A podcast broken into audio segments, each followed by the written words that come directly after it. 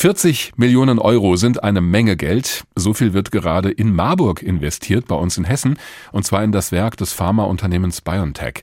Dort sollen bald sogenannte Plasmide hergestellt werden. Sie fragen zu Recht, was bitteschön ist das denn?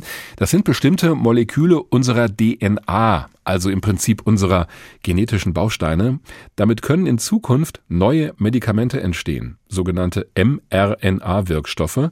Und das wiederum haben Sie wahrscheinlich schon mal gehört, denn so hat auch der Corona-Impfstoff von BioNTech funktioniert.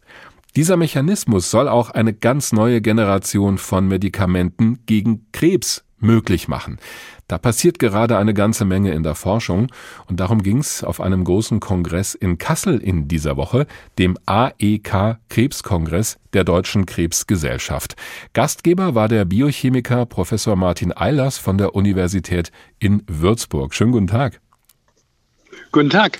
Herr Professor Eilers, ich fall mal direkt mit dieser Tür aus Marburg ins Haus, auch wenn ich weiß, dass Sie ganz viel diskutiert haben auf dem Kongress. Aber haben wir vielleicht bald ein Medikament gegen Krebs? Also die, äh, die, was in Marburg passiert, ist extrem spannend, mhm. weil genauso wie Viren ihre eigenen, ihr eigenes Genom, also ihre eigene DNA haben, haben Krebszellen veränderte DNA gegenüber normalen Zellen. Und das die große Hoffnung ist, dass man diese aus dieser veränderten DNA eben Impfstoffe herstellen kann. Und von daher ist es ein extrem neuer und innovativer Versuch und man kann nur allen Glück wünschen.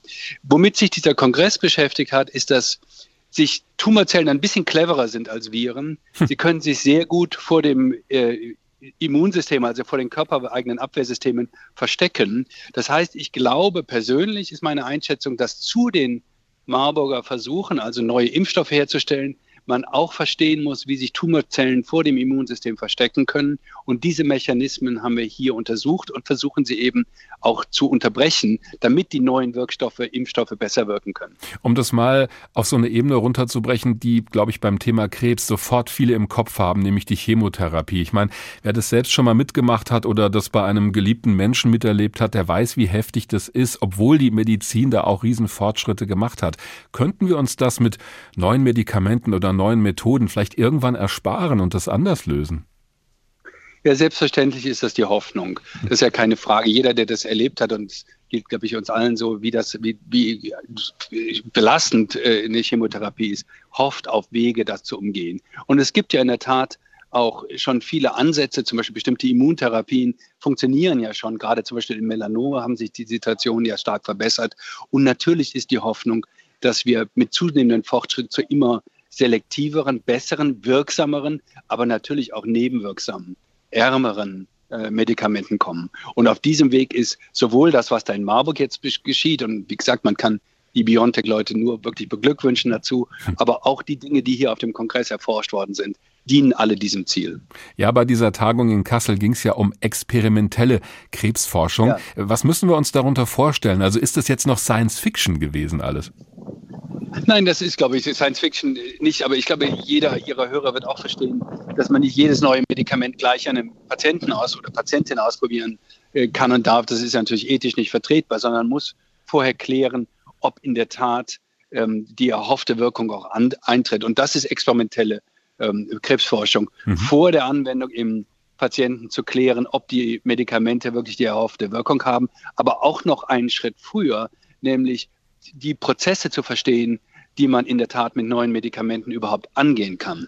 Das heißt also deswegen, Sie haben es ja vorhin gesagt, ich bin Biochemiker. Das heißt, hier arbeiten Biochemiker und Mediziner zusammen, um eben zu neuen, wirksameren Medikamenten zu kommen.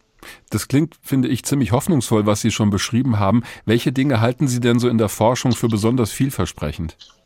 Na, ich kann Ihnen zwei Dinge nennen, die hier sehr intensiv diskutiert worden sind. Das eine ist, dass alle bisherigen Medikamente, also alle Pharmaka, die man einsetzt, hemmen ihre äh, Zielproteine. Das heißt also, äh, Krebs entsteht durch veränderte DNA, die kodiert für veränderte Proteine und diese veränderten Proteine will man hemmen. Also Aber die Zellen werden dadurch quasi böse. Ja, die werden durch, genau, die werden durch die veränderten äh, äh, Proteine böse und man versucht sie dann, indem man diese Proteine, diese Eiweiße hemmt, versucht man sie wieder gut oder äh, zu machen oder eben zu eliminieren. Mhm. Und Zellen sind aber sehr gut daran, alle unsere Zellen in unserem Organismus sind sehr gut daran, solche Eiweiße auch abzubauen. So ähnlich wie aus dem Magen passiert, kann jede Zelle für sich selber sehr gut ähm, Proteine abbauen. Und es gibt jetzt eine neue Klasse von Medikamenten, die diese abbauenden Systeme versucht so zu umzuprogrammieren, dass sie jetzt diese bösen Eiweiße äh, abbaut. Und diese umprogrammierenden Medikamente ist ein Ansatz, der hier auf diesem Kongress sehr intensiv diskutiert wurde. Und der zweite ähm, Ansatz, der sehr diskutiert worden ist, hatte ich schon erwähnt, nämlich Krebszellen können sich sehr, sehr gut vor dem Immunsystem verstecken. Mhm. Man beginnt zu verstehen, wie sie das machen. Und dann können wir wieder neue Medikamente machen, die eben Krebszellen für das Immunsystem sichtbar machen. Und diese zwei Ansätze halte ich persönlich für die erfolgsversprechenden, aber sie waren auch der wesentliche Schwerpunkt dieses Kongresses.